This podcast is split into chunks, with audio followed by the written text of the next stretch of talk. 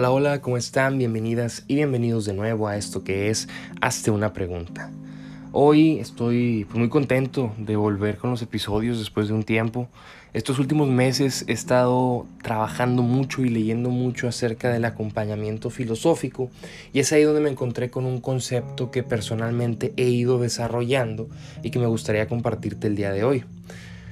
Este es el de las crisis existenciales. Creo que muchas veces, y está muy eh, recurrente escucharlo en el argot común, o sea, en el vocabulario que diariamente se usa y escuchamos, que una persona cuando se siente quizás desorientada, quizás confundida, dice que está viviendo una crisis existencial.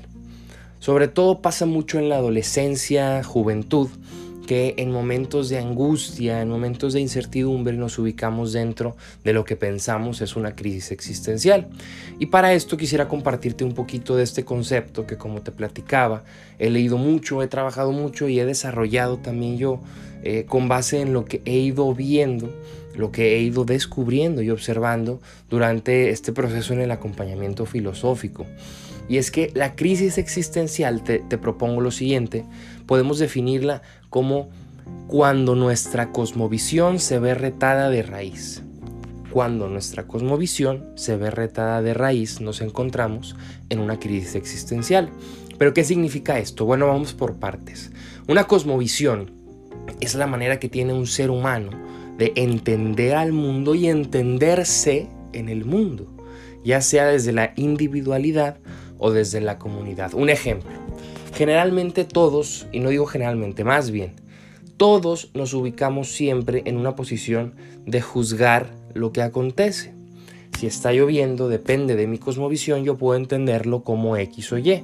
Hay personas, y en la antigüedad así pasaba, que llovía y decían que esto era debido quizás a un sacrificio que se le hizo al dios Tlaloc, ¿no? aquí en nuestra cultura eh, mexicana. Pero hay otras personas que con el paso del tiempo en su cosmovisión adecuaron la ciencia y dijeron, oye, esto es eh, fruto de la temperatura, esto es fruto de eh, la densidad en las nubes, etc. Fruto de la contaminación incluso. Y hay personas que aún teniendo el ambiente, el ámbito, perdón, de la ciencia, prefieren eh, darle una explicación distinta a este mismo fenómeno, cosa que no está mal, que no está bien, solo es. ¿Por qué? Porque la cosmovisión va a implicar todas aquellas herramientas ideológicas o teóricas que tenemos para juzgar el mundo, para juzgar nuestros acontecimientos. Pasa mucho en la adolescencia que a alguien le va mal y si aún no ha generado, por ejemplo, una tolerancia a la frustración fuerte, y esto si en la adolescencia no se trabaja, se trae arrastrando hasta la vida adulta, puede pensarse incapaz, no solo para ese eh, momento, para ese labor, sino para todo. ¿sí? Soy una persona incapaz, no soy buena, no soy bueno para esto, no soy bueno para nada. Y estas herramientas ideológicas podemos desde ya deducir que en este ejemplo no son las más sanas, vamos a decirlo así, ni las más benéficas para el desarrollo humano, ni para el desarrollo personal. En una comunidad, por ejemplo, llámese familia, una mini comunidad que suele ser el núcleo de toda comunidad, el esquema familiar en todas sus manifestaciones. Cuando un hijo, por ejemplo, no le va bien en la escuela, vemos que muchas veces eh, los cuidadores, los padres de familia, lanzan este comentario de, oye, pero tu única responsabilidad es estudiar. Por ende estás fracasando, por ende no estás cumpliendo lo que te toca, por ende tú obrar en este mundo según la cosmovisión que tengo está limitada a lo académico y por ende al no estar cumpliendo académicamente estás fracasando y eres un fracaso. En este sentido podemos darnos cuenta de que la cosmovisión es algo muy importante y fundamental para todos nosotros. La mayoría de las veces no somos conscientes de cuál es nuestra cosmovisión ni de qué es lo que la funda, lo que la enraiza, lo que la hace ser como es.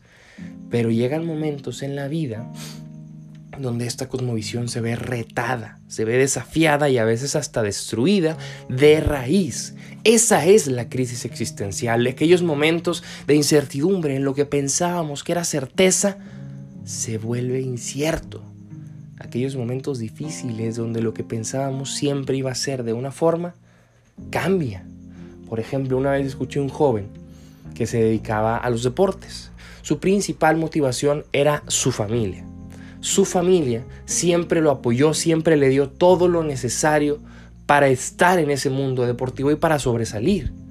Pero ¿qué pasa cuando un día en una discusión acalorada uno de los miembros de su familia le dice que por culpa de este joven, esta persona, este cuidador, había fracasado en la vida?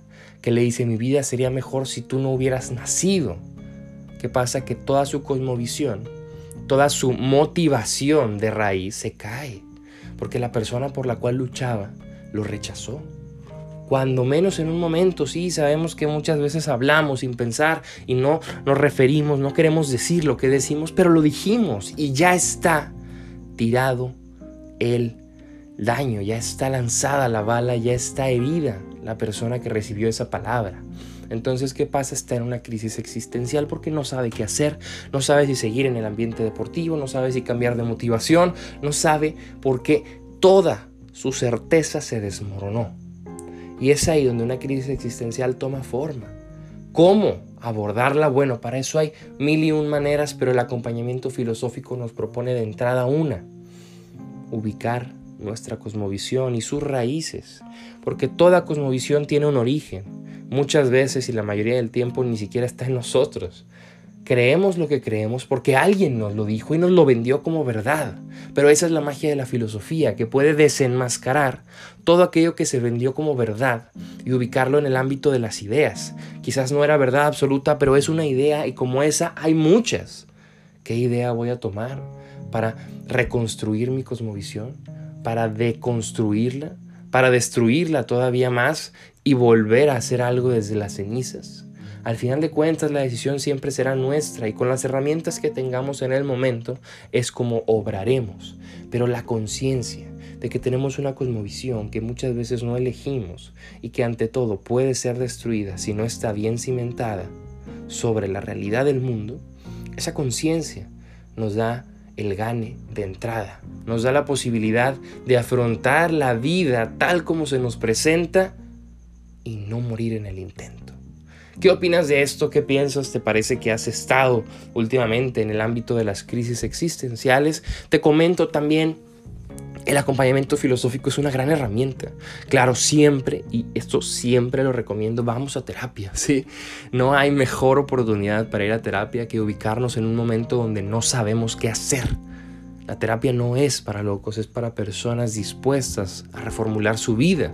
Claro, en el ámbito que más te parezca, cognitivo-conductual, psicoanalítico, el que esté, el que sientas que es para ti.